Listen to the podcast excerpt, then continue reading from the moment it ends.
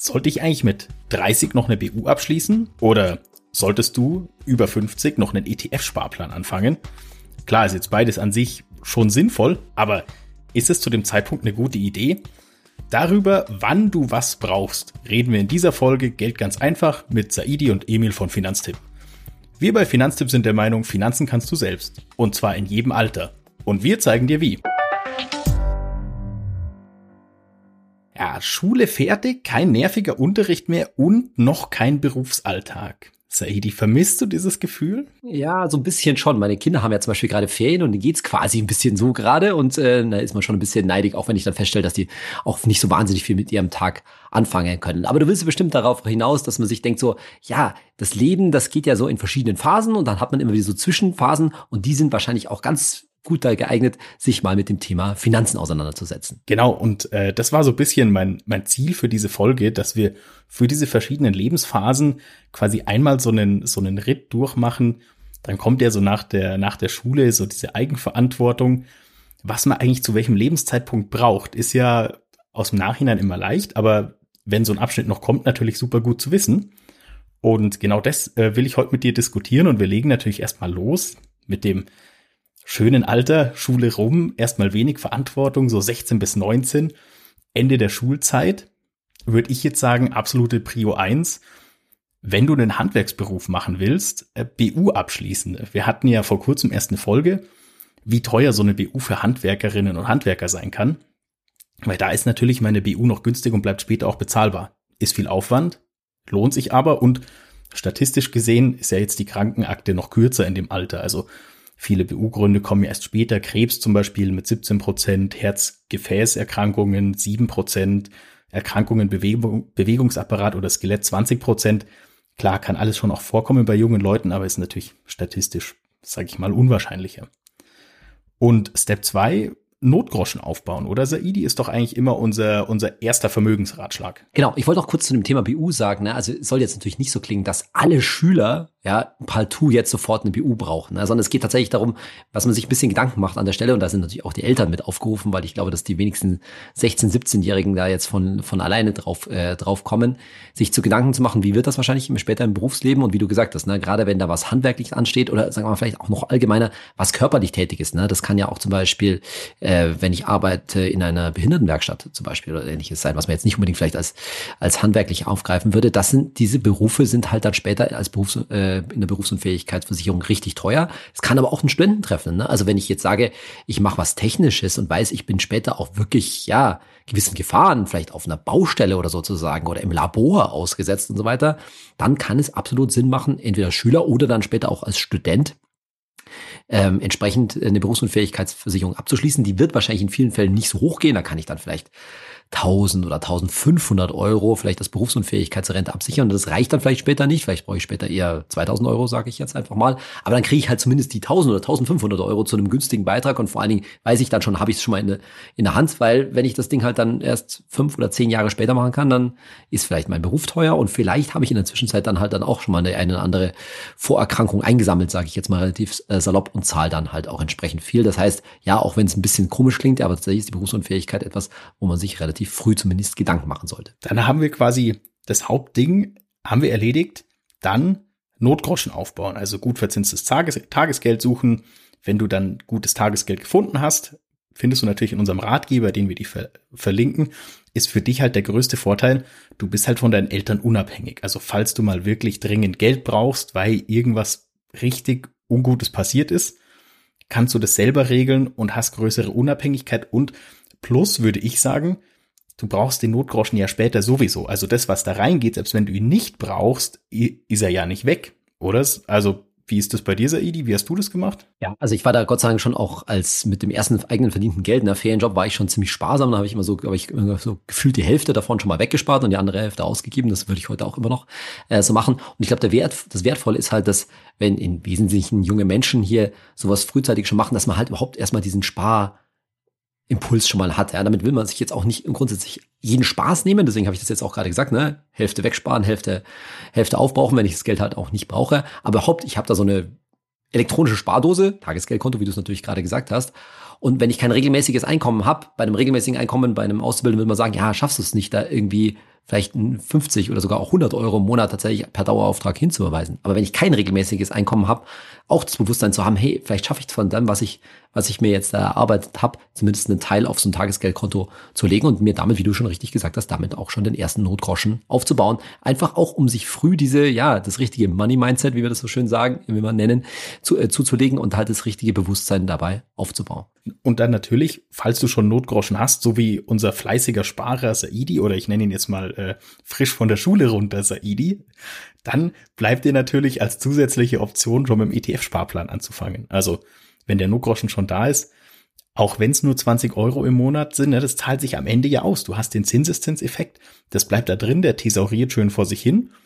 Und am Ende, wenn du in Rente gehst oder falls du mal eine Immobilie kaufen willst, freust du dich. Ja, ich glaube vor allen Dingen, das ist halt dann sozusagen schon Level 2. Ne? Da bist du dann schon ein bisschen fortgeschritten. Du hast ja vielleicht schon eben ein Tagesgeldkonto fürs kurzfristige Sparen zugelegt, aber da hast du vielleicht immer noch so den Gedanken, ja, das brauche ich vielleicht mal das Geld für den ersten Umzug, ja, oder da spare ich jetzt vielleicht auch auf ein Auto hin oder so, so ähnlich, äh, so ähnliche Sachen. Aber bei dem ETF, da steckt ja schon viel längerfristiger Gedanke, wahrscheinlich auch an die eigene Altersvorsorge und so weiter, an sich unabhängig machen von der eigenen Arbeitskraft, also irgendwann später mal Arbeit durch Kapital zu, äh, zu ersetzen. Und das sind ja schon sehr ja, fortgeschrittene Advanced äh, äh, Gedanken, die durch das junge Gehirn gehen. Und es ist halt toll, wenn das Leute schon machen. Und wie du sagst, auch mit 20, 25 Euro kann man da schon mal was anfangen, aber wichtiger ist, dass sich überhaupt überhaupt anzugewöhnen, zu sagen, hey, ich spare da regelmäßig monatlich weg. Das ist übrigens etwas, was ich in meinem Leben erst sehr viel später, also ich habe das erst mit, ich glaube, 27 äh, angefangen. Ja? Also ich war immer schon so, ja, du musst mal was auf die Seite legen, aber dass man das auch wirklich monatlich äh, macht, ja, da bin ich irgendwie erst sehr viel später drauf gekommen.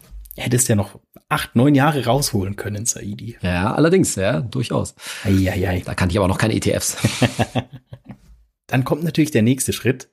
Ausbildung oder Studium sind ja irgendwann auch durch. Hoffentlich. Ja, man, man will ja auch, war zumindest bei mir so nicht, nicht ewig da in der Uni versacken, sondern irgendwann vielleicht auch mal mehr Geld haben oder nicht in, in irgendwelchen Bibliotheken nur noch äh, Bücher wälzen.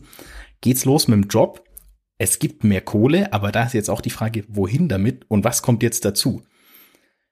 Meine eigene Prio damals war direkt ähm, eigene Haftpflichtversicherung. Ne? Du bist ja bis zum Ende deiner ersten Ausbildung bei den Eltern mitversichert. Super cool, ist ja für dich quasi umsonst. Danach halt nicht mehr. Und die Haftpflicht ist halt super, super wichtig. Ich würde sagen, das ist ja eigentlich die Versicherung, weil die schützt dich ja vor krassen finanziellen Schäden. Also ich sage jetzt mal, in dem Alter, du bist so Ende 20, die ersten Gehälter kommen, jeder kauft sich dann irgendwelchen teuren Kram, dein Kumpel zieht um, du lässt seinen fetten Flatscreen fallen wäre für dich ein krasser finanzieller Hit. Also da wäre vielleicht dein ganzer Notgroschen weg, regelt halt deine Haftpflicht. Und das Beste ist, so eine Haftpflicht ist ja nicht mal teuer. Also worauf du unbedingt schauen solltest, hohe Deckungssumme, Bestleistungsgarantie und Forderungsausfall. Und Haftpflichtversicherungen mit diesen drei Bausteinen und noch mehr gibt's schon für unter 50 Euro im Jahr bei unseren Empfehlungen. Die findest du natürlich in unserem Ratgeber, den wir dir verlinken. Hast du deine Haftpflicht eigentlich schon mal gebraucht, Saidi? Oder bist du da so ein, ich mach's lieber selber und äh, mach das nicht mit der Versicherung? Nee, so Kinder, ja, also jetzt spreche ich natürlich schon aus der äh, Position eines jungen Vaters, ne, die machen schon auch mal richtig teure Sachen kaputt. Zum Beispiel in teure äh, Luxusautos auf mit dem Fahrrad reinfahren. Ne, und so ein Schaden, uh. so ein kleiner Kratzer kann da mal ein paar tausend Euro schnell kosten. Da war ich schon sehr dankbar, dass meine Haftpflicht, die natürlich auch meine unter siebenjährigen Kinder damals noch versichert, äh, äh, oder auch nach wie vor heute versichert, äh, das auch ähm, bezahlt hat. Und was ich zu der Haftpflichtgeschichte überhaupt noch sagen will, ist, da auch, ist auch gut, wenn man das eben früh macht und sich selber drum kümmert. Das ist ja auch immer so ein Anliegen von uns bei Finanztipps, sich selber um diese Finanzangelegenheit zu kommen. Denn um sich eine Haftpflicht auszusuchen, da muss ich definitiv, da brauche ich niemanden dafür. Ja, da brauchst du vielleicht kurz die Empfehlungen von Finanztipp, aber ansonsten kann man das völlig selbstständig online halt eben machen und muss nicht eben dem, vielleicht auch so dem Impetus oder was die Eltern sagen, ja, geh mal doch mal zur Bank oder zum Versicherungsvertreter oder sowas. Ich dachte, nee, ist absolut nicht notwendig. Ja, das kann man in der heutigen Zeit sehr gut alleine online machen. Und ja auch immer super Vorteil ist zumindest bei mir so weniger menschliche Interaktion. Zumindest ich manchmal sehr Führt froh. nur dazu, dass man vielleicht den einen oder anderen Vertrag am Ende unterschreibt, der vielleicht nicht ganz so sinnvoll ist, um es mal so zu formulieren. Nicht hingehen heißt, du musst dir nicht rausreden. Dann. Genau, hatten wir ja schon mal eine Folge dazu. Dann bleibt natürlich der nächste Schritt, die BU. Ne? Du arbeitest jetzt, wenn du ähm, eine BU hast, Beitrag anpassen. Wenn du noch keine hast, jetzt abschließen. Wenn die BU jetzt super teuer ist für dich oder du keine bekommst, kann ja passieren, gibt's Alternativen dazu. Dazu gibt's einen Ratgeber, den findest du natürlich in den Show Notes, welche Optionen du dann noch hast. bei einer guten BU kann ich den Beitrag ja äh, dann nochmal anpassen, oder? Saidi, ist das, habe ich das falsch im Kopf? Genau, also es gibt bei jeder vernünftigen BU diese sogenannten äh, ja, äh, Erhöhungen, Erhöhungs, äh, also erhöhten Summen, ja, dass ich zum Beispiel um 500 oder vielleicht auch 1000 Euro aufstecken, aufstocken kann, das ist je nach Tarif unterschiedlich. Der Witz ist halt vor allen Dingen, dass man dabei dann halt keine Gesundheitsfragen ähm, beantworten muss. Ja, das kann ja sein, dass in der Zwischenzeit hat man irgendwie eine Sportverletzung gehabt oder sowas. Und das ist ja vor allen Dingen auch immer total anstrengend, weil wenn ich diese Gesundheitsfragen beantworten muss, dann muss ich mich ja leider mit meinen ja, meinen Ärzten auseinandersetzen und was da eventuell in den, in den ärztlichen Unterlagen drinsteht. Und das kann man sich halt an der Stelle dann Gott sei Dank sparen. Immer unter der Voraussetzung, dass man halt vorher schon mit, ich sag jetzt irgendwas, mit 18 oder mit 20 schon eine gute BU abgeschlossen hat. Wenn man das nicht hat oder wenn dir, sag ich jetzt mal von lieber Hörer, lieber Hörer, ja, ich sag jetzt mal von irgendeinem Vermittler, Versicherungsvertreter oder sowas eine BU vermittelt worden ist, wo du dir nicht so sicher bist, dann kann natürlich der Berufseinstieg auch ein guter Zeitpunkt sein, einfach das mal zu überprüfen. Das hat jetzt zum Beispiel ein Kollege vor nicht so alter langer Zeit, ja, der hat halt noch schon eine ewig alte BU, die er noch als Student abgeschlossen hatte, die sich aber sich herausgestellt hat, die ist nämlich ziemlich teuer und die hat er jetzt zwar einige Jahre nach dem Berufseinstieg, aber durchaus noch in dem Rahmen einfach mal sich eine neu äh, abgeschlossen und A hat bessere Leistungen und spart sich sogar noch ein paar Euro und vor allen Dingen hat halt eine bessere Deckung tatsächlich da drin. Weil wir gerade gesagt haben, BU zu teuer, hast du eigentlich so eine Faustregel, wie viel Prozent vom Netto zu viel wären? Also zu viel, glaube ich, gibt's da nicht. Man kann ja theoretisch alles äh, versichern und natürlich kann man auch sagen, 100 Prozent von seinem Netto absichern. Das ist in aller Regel nicht, äh, nicht notwendig. Ähm, man sagt immer so pauschal 80 Prozent vom Netto. Davon halte ich ehrlich gesagt nicht so viel, sondern das, da musst du dich, liebe Hörerinnen, liebe Hörer, schon mal hinsetzen, deine wirklich wichtigen Kosten aufschreiben. Ja, also wenn so man sozusagen sagt nach der 50, 30, 20 Regel, ja, also 50 Prozent gebe ich für den eigentlichen Lebensunterhalt aus, 30 Prozent sind Spaß und 20 Prozent Ansparen, Altersvorsorge. Naja, dann wären es in der Logik 50 Prozent, weil das brauchst du zum Leben, plus nochmal 20 Prozent Altersvorsorge oder Sparrate, weil die wirst du auch brauchen, wenn du tatsächlich berufsunfähig bist. Das wären dann 70 Prozent vom Netto. Aber das sollte man halt sich selber, ja, Stichwort Haushaltsbuch, Emil, mal aufsch aufschreiben, wie eigentlich die wirklich notwendigen Kosten sind. Und wenn man im Fall des Falles, dass man halt ja leider längerfristig krank ist, was man unbedingt zum Leben braucht, plus das, was man halt insbesondere für die Altersvorsorge zurücklegen muss. Ich bin übrigens in der Auswertungsphase von meinem Haushaltsbuch. Oh, also so schon weit schon. Ne? Ja, wir, wir. Es bleibt spannend, lieber Hörer, lieber Hörer. Bald kommen alle meine finanziellen Verfehlungen ans Licht. Aber dann kommen wir dazu zurück. Du fängst jetzt an zu arbeiten, Ausbildung ist fertig. Wir gehen jetzt mal natürlich davon aus, du, liebe Hörerinnen, liebe Hörer, hast schon einen ETF-Sparplan ja, als vorbildlicher Finanztipp-Userin, vorbildlicher Finanztipp-User. Denk dran, jetzt verdienst du ja mehr Geld, was natürlich super ist, passt die Sparrate an. Deine Sparrate geht, also deine Sparrate sollte natürlich mit deinem Gehalt prozentual hochgehen. Und ganz, ganz wichtig, nicht vergessen, denk bei deiner Sparrate auch an die Inflation, dass du da auch mit deiner Sparrate immer wieder hochgehst, zum Beispiel einmal im Jahr bei deinem Kassensturz, wie es Saidi macht, oder wie ich als Depotsucht, die bist du ja sowieso zweimal die Woche in dem Ding und dann kannst du da nochmal überlegen, ob du da nicht ein bisschen drehen solltest. Und das gilt auch für den Dauerauftrag auf dein Tagesgeldkonto. Du brauchst ja immer für deine Geldanlage einen Sicherheitsbaustein und das Tagesgeldkonto sollte natürlich mitwachsen. Das ist ja nicht nur dein Notgroschen, sondern ist eben auch einfach ein Teil deiner Geldanlage. Zum Beispiel im Verhältnis 80-20, wenn du jetzt eher risikofreudig bist. Also 80 Prozent gehen in ein ETF und 20 Prozent gehen aufs Tagesgeld. Und da muss deine Tagesgeldsparrate dann natürlich auch hoch. Geht halt darum, so ein bisschen zu schauen, wie hoch jetzt insgesamt vom Einkommen, was man wegsparen kann. Ne? Also unsere alte Faustregel lautet ja, wenn ich so um die 30 bin, angestellt bin, ja, dann wären so 15 Prozent rein für die Altersvorsorge, also insbesondere ETF-Sparplan, schon sinnvoll. Man kann es auch anders sehen, ja, so wie ich es vorhin gerade gesagt habe, 50, 30, 20 Regel, dass man eben 20 Prozent versucht, vom Einkommen wegzusparen. Da geht dann ein Teil aufs Tagesgeldkonto und ein Teil in den ETF-Sparplan rein. Am Ende ist es natürlich so ein bisschen eine individuelle Frage dann würde man natürlich sagen, naja, mach was geht, ohne dass du jetzt den Spaß am Leben komplett wegnimmst. Ja, das ist natürlich auch wichtig zu wissen. Und was dann halt, weil du Emil jetzt ja sagst, ja, wir sind jetzt im Thema Berufseinstieg und da hat man jetzt sehr viel im Kopf. Ja, geht um den neuen Job und dann soll man sich um eine Haftpflicht kümmern, um eine BU, wenn man es noch nicht gemacht hat und dann kommt dieses, oh, jetzt reichen aber 25 oder 50 Euro ETF-Sparplan nicht mehr. Jetzt geht's eher um 300 Euro, sage ich jetzt mal. Ja, da ist schon einiges los. Aber an der Stelle geht's tatsächlich schon darum, sich zum ersten Mal auch Gedanken zu, äh, zu machen, nicht um den anderen großen Plan, nämlich die eigene Immobilie. Weil das ist ja auch etwas, was wir immer sagen, ja, dass auf der einen Seite ETFs natürlich für Aktien stehen, Aktien für Vermögensaufbau, dass aber eine eigene Immobilie, jetzt egal, ob ich übrigens selber drinnen wohnen will oder sogar das Ding vermieten will, auch eine Alternative für den Vermögensaufbau ist, die aber um einiges komplizierter ist als so ein ETF-Sparplan. Aber wichtig, überhaupt das nur mal im Kopf zu haben, weil vielleicht, anstatt dass ich jetzt den, den ETF-Sparplan um 200 Euro erhöhe, will ich das Geld vielleicht einfach, ähm, ja, wie soll ich sagen, sicher anlegen, um damit Eigenkapital für eine Immobilie aufzubauen. Und das wird man wahrscheinlich in vielen Fällen jetzt nicht mit der 23 beantworten können, aber es ist schon sinnvoll, sich darüber mal Gedanken zu machen, weil vielleicht kommt die, wird, die, wird die Frage halt in zwei, drei, vier Jahren richtig relevant. Und dann wäre es halt ärgerlich, wenn in dem Zeitpunkt dann die Börse nicht gut steht und man aber eigentlich sagt, ey, ich muss das Geld jetzt aber sicher parken, weil das sind die 10, 20, 30, 40.000 Euro Eigenkapital, die ich später mal in die Immobilie einbringen will. Und damit haben wir eigentlich auch schon die, die ideale Überleitung zum nächsten Schritt. Jetzt läuft ja dann quasi irgendwann der Job. Du bist so ich sag mal, geschätzt um die 30 wahrscheinlich und du willst vielleicht eine Familie gründen. Da kommt jetzt so ein bisschen trockener Punkt. Es geht nämlich um Steuern. Da musst du nämlich ein paar Sachen ändern. Wir gehen jetzt mal natürlich davon aus, dass du sowieso brav deine Steuererklärung machst und dir als fetten Notgroschenbonus am Anfang von deinem Berufsleben schön deine Ausbildungskosten äh, anrechnen lassen hast.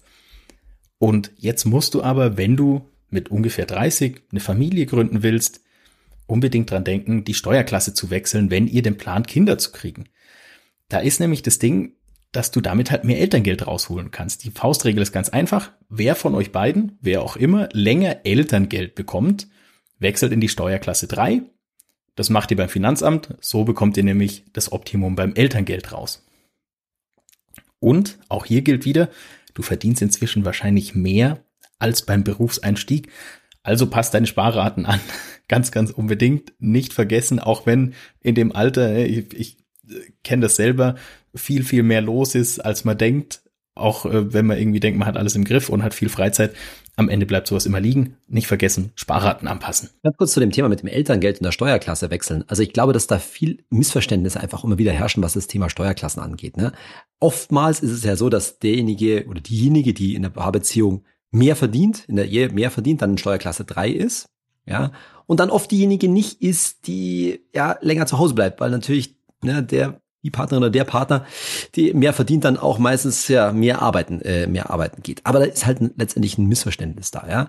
Es ist überhaupt kein Problem, wenn ihr, ja, du, liebe Zuhörerinnen, lieber Zuhörer, ja, sozusagen vorzeitig, wenn der Kinderplan halt ansteht, also sprich, bevor wir schwanger sind, äh, in die Steuerklasse 3 wechselst, weil mit der Steuererklärung lässt sich das eh immer aus. Ja, dann geht immer das, das große, eine große Aufregung da. Oh ja, dann kriege ich ja viel weniger Netto raus. Ja, das stimmt natürlich. Aber mit der Steuererklärung kann man das hinterher wieder ausgleichen. Und der Punkt ist nämlich der, um diesen Vorteil, der sich ja durchaus auf ein paar tausend Euro mehr Elterngeld am Ende äh, belauf, belaufen kann, ja, netto, nach Steuern, also da musst du nichts mehr, musst du nichts mehr abgeben. Um diesen Vorteil zu erlangen, ja, lohnt sich halt, das frühzeitig zu machen. Denn wenn wir schwanger sind, mal so sagen, dann ist höchste Eisenbahn. Denn de facto hast du in den meisten Fällen nur zwei Wochen, um dann die Steuerklasse zu wechseln. Und ich kenne halt natürlich auch viele junge Eltern, die äh, sagen, boah, wir haben jetzt gerade erfahren, dass wir schwanger sind, da ist alles Mögliche äh, am Laufen, ja, müssen wir umziehen, wie machen wir das eigentlich alles? Da denkt immer keiner an Steuerklasse wechseln. Also wenn du das schon vorher erledigt hast, ja, und Kinderplanung ist ja in vielen Fällen heutzutage eben auch wirkliche Pla äh, Planung, dann kann man auch das jetzt sagt, ey, wir wollen jetzt mal damit los, äh, loslegen, dann ist auch der richtige Zeitpunkt, die Steuerklasse zu wechseln. Und selbst wenn du es weißt, mal ehrlich, wie viel Bock hast du in der Situation, die Nummer im Servicezentrum Absolut. zum Finanzamt Gar zu keine. ziehen? Und dann haben wir jetzt aber natürlich noch von vorhin die Option, ein Eigenheim zu kaufen. Ist ja zumindest, sage ich mal, so in meinem Bekanntenkreis irgendwie das Ding in dem Alter. Und da ist es wichtig, jetzt sagen wir mal, ihr habt die Finanzierung steht, ihr habt das Eigenheim gekauft, jetzt ist ja dann Familienplanung, man ist so in diesem Bereich, wo es dann so richtig losgeht. Das ist natürlich ein fettes Risiko. Ihr habt, sagen wir mal, ihr habt ein Kind oder ihr habt zwei oder vielleicht sogar mehr Kinder, ihr habt das Eigenheim gekauft. Es kann so unerfreulich das ist, darüber zu reden sein, dass einer von euch beiden stirbt. Also schützt euch gegenseitig mit einer Risikolebensversicherung, die eben mindestens den Kredit für eure Immobilie abdeckt damit ihr einfach abgesichert seid, falls ein Partner stirbt und ihr eben oder beziehungsweise euer verbliebener Partner, der noch oder deine Partnerin, die noch da ist und sich um die Familie kümmert, auf jeden Fall die Immobilie abzahlen und behalten kann oder abzahlen und verkaufen kann, um umzuziehen, was auch immer. Da gibt es aber, glaube ich, irgendwie so einen Trick, Saidi, man muss sich da wechselseitig gegenseitig versichern oder so. Das ist so eine komische Steuerkonstruktion, richtig? Genau. Also letztendlich geht es darum, dass jeder immer Geld aus seinem eigenen Vertrag bekommt, ja, wo man also selbst den, äh, den der, der Vertragsnehmer oder Versicherungsnehmer, wie das so schön heißt, ähm, ist, dann ist das steuerlich kein Problem. Das ist auch kein Problem, solange die Verträge nicht so hoch sind, ja. Aber wir haben in unserem Ratgeber das genau beschrieben, wie man das, wie man das machen muss. Das ist auch nicht so kompliziert. Viel entscheidender ist der Punkt, den du gerade angesprochen hast und was, glaube ich, viele Paare nach wie vor falsch machen, dass man mal denkt so, typischerweise leider in Deutschland immer noch, er ist der Hauptverdiener und also braucht man auf sein Leben ähm, eine Risikolebensversicherung, weil dann ja das Hauptgehalt äh, wegfällt. Nee, es ist praktisch immer sinnvoll, beide Elternteile mit einer Risikolebensversicherung auszustatten, weil auch in meinem Beispiel er hat ein großes Problem, wenn in leider in dem Fall sie sterben würde, weil was ist dann nämlich mit der Kinderbetreuung? Ja, also es ist immer sinnvoll. Die können dann auch unterschiedliche Höhen haben, natürlich die Verträge ganz ganz klar, je nachdem wie viel man halt auch bereit ist, einen Beitrag dazu auszugeben. Aber dass überhaupt eine Absicherung für beide für den Todesfall da ist, ist total wichtig. Und übrigens klar, ein Hauskredit ist in den meisten Fällen der Anlass, wo man sagt, da mache ich jetzt eine Risikolebensversicherung. Aber es ist in vielen Fällen sowieso für junge Eltern sinnvoll, denn auch wenn ich keinen Kredit am Laufen habe, ja, im Todesfall hätte man, wenn man jetzt nicht große Rücklagen schon, äh, schon hat, in jedem Fall ein Problem. Das heißt, mit Kindern stellt sich immer ähm, die Frage nach einer Risikolebensversicherung, die ist gerade für junge Eltern nach Haftpflicht, nach BU und Auslandsreisekrankenversicherung, diesen Geschichten, eine der wichtigsten Versicherungen. Und dann biegen wir jetzt quasi auf die Zielgerade ein, zumindest so arbeitsleben technisch. Jetzt kommen wir zu dieser Phase Ü50, du bist so richtig krass im Job. Deine Kinder sind vielleicht schon erwachsen oder werden gerade erwachsen, falls du welche hast, falls ihr welche habt. Jetzt ist natürlich die Frage, wohin mit der Kohle? Und da habe ich mir so die Frage gestellt, Saidi, jetzt bin ich ja in der Situation, sagen wir zum Beispiel mal so Mitte 50. Du hast also noch zwölf, gute zwölf Jahre bis zur Rente. Wir empfehlen ja bei einem ETF immer fünf, 15 Jahre Haltedauer. Aber das heißt ja in der Situation, ab 55 wird es eng, zum Beispiel mit einem Sparplan, weil ich müsste ja langsam reinzahlen. Und auch mit einer Einmalanlage wird es mit zwölf Jahren ja eigentlich eng. Was mache ich dann? Tagesgeld und Festgeld statt ETF oder würdest du sagen, geht trotzdem per ETF? Geht trotzdem per ETF. Also wo du recht hast, ein Sparplan ist tatsächlich schwierig, ja, weil, diese 15 Jahre, das wird auch immer oft missverstanden, die geht nicht darum, dass ich meinen ETF-Sparplan mindestens 15 Jahre laufen lasse. Nee, das ist tatsächlich zu kurz. Sondern letztendlich jede Sparsumme, also alles Geld, jeder Euro, den ich da reinfließen lasse, der soll bitte schön 15 Jahre da drin liegen bleiben. Und mein ETF-Sparplan, der dann noch läuft, naja, das Geld, was ich mit 60, 62, 65 da einzahle, naja, das soll halt auch noch 15 Jahre liegen bleiben. Aber in, in vielen Fällen, so wie du es ja auch beschrieben hast, in so Mitte, die äh, Leute, die irgendwie Mitte 50 dastehen, Kinder sind aus dem Haus, äh, vielleicht auch dann das eigene Haus vielleicht auch abbezahlt zum Beispiel, da sind auf einmal große finanzielle Möglichkeiten in vielen Fällen da. Vielleicht kriegt man sogar noch eine Erbschaft, ja, kann ja auch, kann auch sein. Und da kann eine Einmalanlage schon Sinn machen. Da muss man sich natürlich wieder checken, wie ist die eigene Risikobereitschaft. Vielleicht muss der Anteil dessen, was ich anlegen kann, der auf Tagesgeld und Festgeld geht, etwas größer sein, also nicht 80-20, sondern ich sage jetzt irgendwas, 50-50 oder vielleicht 60-40, also 60 Prozent in ETF und 40 Prozent auf Tagesgeld und Festgeld oder, oder ähnliches. Aber, und jetzt ist das Wichtige, sagen wir mal, ich bin 55, ja, und kann jetzt eine größere Summe in den ETF anlegen, ja, die sollte tatsächlich noch 15 Jahre liegen bleiben. Das heißt, ich muss mich fragen, wenn ich mit zum Beispiel 67 in Rente gehe, wie viel Geld brauche ich dann zu dem Zeitpunkt? Und in vielen Fällen, das ist auch meine Auserfahrung, brauchen die Leute gar nicht so viel. Die haben sich schon vorher um ihre Altersvorsorge gekümmert. Also kann doch auch Geld, das ich mit 55 anliege, hoffentlich da noch mindestens 15 Jahre drin liegen bleiben. Das heißt, ich muss eigentlich nur sicherstellen, brauche ich dieses Geld bis mindestens 70 nicht. Und dann ist es völlig, äh, völlig in Ordnung, da auch eine größere Summe zu, zu investieren. Und so geht, das Spielchen übrigens auch noch weiter. Das, das heißt, ich kann das auch mit 60 natürlich noch machen, wenn es halt Geld ist, was, wovon ich ausgehen kann. Das brauche ich bis mindestens 75 nicht. Mit anderen Worten, ich brauche es einfach zu Beginn meiner Rente nicht, weil ich nicht jetzt das Gegenbeispiel wäre halt, naja, ich habe jetzt einen größeren äh, Batzen mit 55 zur Verfügung, weiß aber genau, dass ich so, sage ich mal, Richtung 65 die Schuld am eigenen Haus noch endfällig tilgen muss. Also da weiß ich, ah ja, da bleiben wahrscheinlich noch 50.000 Euro Restschuld übrig und die muss ich dann auch sicher zu dem Zeitpunkt haben.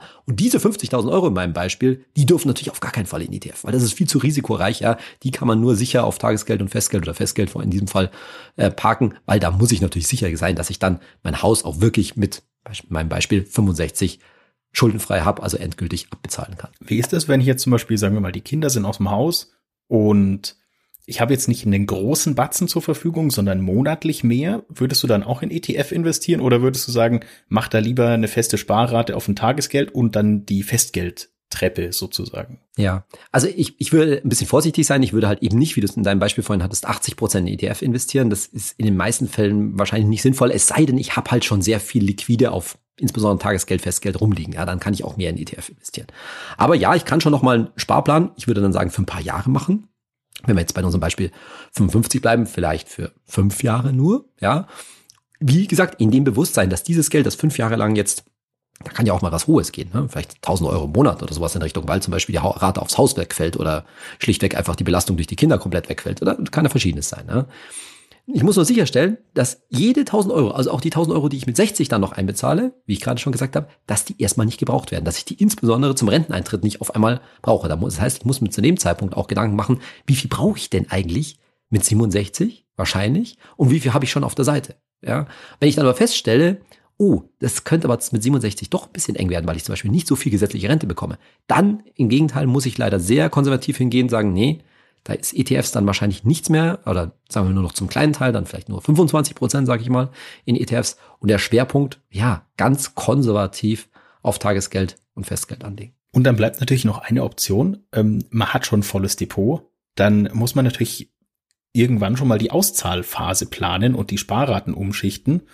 Sollte man natürlich angehen und von den Zielen abhängig machen wie mache ich das denn gut, AD? Wie hole ich jetzt die Kohle aus meinem ETF? Ja, also zunächst mal ist halt die Frage, wann brauche ich das Geld? Ja, weil jetzt habe ich gerade die ganze Zeit von 67 äh, gesprochen. Es gibt ja auch für viele Leute das Ziel natürlich eher aufzuhören. Ne? Also das muss ich mir erstmal aussagen. Okay, wie viel Geld brauche ich mit 63, mit 65? Muss ja auch nicht sein, dass ich komplett aufhören will. Sage ich kürzer treten, ne? brauche dann aber ab 65 ich sage jetzt irgendwas 1000 Euro jeden Monat aus meinem was in meinem Depot. Also das muss ich mir erstmal klar sein. Und dann muss ich mir eben anschauen, wie viel ich schon habe und dann stellt sich natürlich ganz schnell die Frage, wie viel kann ich denn da sinnvollerweise rausholen? Das da ist natürlich schon sinnvoll, da sich mit mal ein paar Rechentools, die wir ja auch auf unserer Seite zum Teil zur Verfügung stellen, mal hin, hinzusetzen. Aber man kann mal so eine folgende Faustregel äh, angeben. Ja. In den meisten Fällen ist es sinnvoll, nicht mehr zu rechnen, als dass ich vier Prozent von dem, was ich am Anfang im Depot habe, ja, also mit anderen, sagen wir mal, ich bin 55, dann kann ich mir ausrechnen, ah ja, bis 65 werde ich wahrscheinlich so und so viel im Depot haben. Das kann man ja mal grob abschätzen. So. Und davon nehme ich dann jeden Monat vier Prozent, quasi schon maximal. Und dann kann ich sagen, okay, ah, davon kann ich so und so äh, ganz gut leben. Und dann kann ich auch abschätzen, ah, da kann ich bisschen kürzer treten von der Arbeit her oder es geht halt nicht. Ich muss noch ein paar Jährchen länger, äh, länger ansparen. Das kann durchaus einen Unterschied machen. So, diese vier Prozent sind aber auch wirklich, wie ich schon mehrfach betont habe, maximal, weil wir sagen, wenn es ganz blöd kommt, ne, mit anderen Worten, Börsenkrise. Und zwar nicht nur ein bisschen, sondern vielleicht auch zwei Börsenkrisen hintereinander. Also wenn man an die 2000er Jahre denkt, ne? 2001 und dann 2008 wieder und so. Lieber noch mal etwas konservativer planen, nämlich mit nur etwa drei Prozent Hinnahme. Das ist dann schon sehr vorsichtig, dass ich aber sage, ich nehme nur von dem, was ich am Anfang habe, drei Prozent pro Jahr. Ja? Und wenn ich dann etwas mehr Geld mal brauche und wenn das, die Börsenkurse auch mal vernünftig stehen, sage ich jetzt mal, dann kann ich ja auf einen Schlag immer noch ich sage jetzt irgendwas, 5000 Euro auf einmal entnehmen, die ich halt mir jetzt entweder gönnen will oder die ich für ja, eine Operation oder sowas brauche, nicht so schöne, äh, nicht so schöne Angelegenheiten, aber dass ich da halt von dem, was ich regelmäßig nehme, etwas konservativer plane. Und so kann ich es letztendlich auch aufstellen, ganz allgemein für meine Rente sozusagen, weil im Endeffekt, natürlich machen wir alle immer so Pläne und viele, die wir, viele Hörerinnen und Hörer haben da vielleicht auch eine Excel-Liste, aber am Ende läuft das Leben halt dann auch anders und man hat mehr oder weniger Geld zur Verfügung. Das Gehalt entwickelt sich anders, als man sich vor, vorgestellt hat. Und am Ende muss es halt dann sein, dass man, sag ich mal, so spätestens würde ich sagen, ab 60 mal so ein so ein Strich drin, da zieht so, okay, jetzt habe ich so viel angespart, das wird sich jetzt wahrscheinlich bis 65 oder 67 nicht so dramatisch mehr, mehr ändern, weil vielleicht auch die Karriere jetzt nicht mehr den Riesensprung hergibt oder sich einfach finanziell auch nicht mehr so wahnsinnig verändert. Und dann kann ich schon eigentlich relativ gut abschätzen, ja, letztendlich, wie gut ich dann im Alter leben kann und wann ich auch und ob ich mir es leisten kann, früher kürzer zu treten. Dann sind wir ja auch schon, also sag ich mal, an der Zielgeraden der Zeitpunkt, zu dem du hoffentlich Euro-Millionär auf jeden Fall, aber Zeitmillionär bist, nämlich äh, oder Millionärin als Rentnerin oder Rentner. Muss ich in der Rente sonst auf irgendwas achten, Saidi? Nee, also erstmal ist wichtig zu wissen, dass wenn, wir, wenn man so vorsichtig hingeht, ne, also zu wissen, vier Prozent vom Anfangsbetrag ist so maximal oder besser mit drei Prozent zu rechnen, dann ist halt auch die Chance sehr, sehr groß, dass nicht nur mir das Geld nicht nie ausgeht, sondern dass ich auch noch was vererben kann. Mit anderen Worten, dass ich auch noch richtig Puffer hinten raus habe. Auch Puffer, im hohen Alter, wenn dann die Kosten nochmal deutlich äh, steigen, Stichwort Pflegebedürftigkeit, Pflegeversicherung, ja. Also wir sagen ja heute, man kann durchaus eine Pflegeversicherung abschließen, aber ein langfristiger Vermögensaufbau, gut geplant und üppig ausgestattet, ist auch eine sehr gute Pflegeversicherung. Und natürlich kann es sein, dass ich in den letzten Jahren dann einen erhöhten Finanzbedarf habe. Und wenn ich vorher halt nicht so gut so viel verprasst habe, auf gut Deutsch gesagt, aus meinem, meinem Depot, dann ist es auch gar kein Problem, so ein, so ein Pflege, ähm, Pflegebedarf dann zu decken. Einfach deshalb, wenn ich halt nur drei oder maximal vier Prozent entnehme, ist halt langfristig die Wahrscheinlichkeit, dass mein ETF mehr Rendite, dass dann mein Depot sogar noch vielleicht wächst oder zumindest nicht dramatisch schrumpft,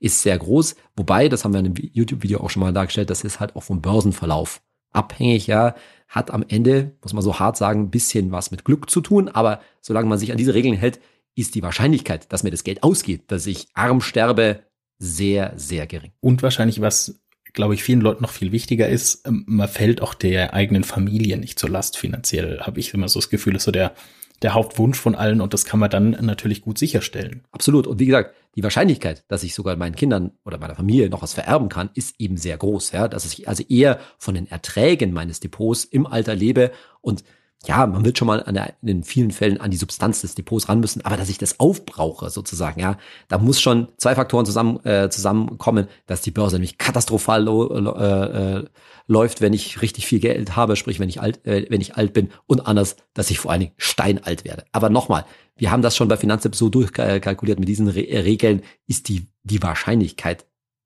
su super gering, muss man deutlich zu sagen. Dann haben wir jetzt einen ziemlich krassen Ritt durch mehrere Lebensphasen gemacht. Vielen Dank dir, Saidi. Und liebe Hörerinnen, liebe Hörer, ich hoffe, die Folge hat dir gefallen.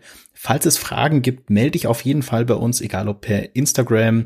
Du kannst dich auch zum Beispiel, wo auch immer du den Podcast hörst, äh, an uns wenden oder auch per E-Mail. Und wir haben diese Woche eine Frage von Energiefreak. Und zwar möchte er wissen, hey Saidi, soll ich meinen Riester kündigen oder warten wir, bis die Überarbeitung von Riester kommt? Und was kann ich von der Überarbeitung erwarten? Ja, Energiefreak hat da, spricht da was an, was halt sehr viel in der Diskussion ist, nämlich, dass eben Riester irgendwie eine Reform erfahren soll, aber da ist Stand jetzt alles total unklar, ja, also da sind alle möglichen ja, muss man ganz deutlich sagen, Lobbygruppen an der Arbeit, die den Riester in verschiedenste Richtungen ziehen wollen, bis hin das Ding komplett abzuschaffen und dann doch irgendwie so eine Art von, ja, öffentlichen Staatsfonds draus zu machen, der äh, da Geld bereitstellen soll. Aber das ist völlig unklar, wie es da weitergehen kann. Und insofern kann man auf diese Überarbeitung nicht auf keinen Fall warten, sondern was ich Energiefreak nur raten kann, sich mit dem eigenen Riester-Vertrag leider auseinanderzusetzen. Kündigen ist in vielen Fällen tatsächlich die schlechteste Idee, weil denn, wenn ich kündige, muss ich zum einen die staatlichen Zulagen und auch was ich an Steuerrückerstattungen irgendwann mal da bekommen habe, zurückzahlen. Das lohnt sich praktisch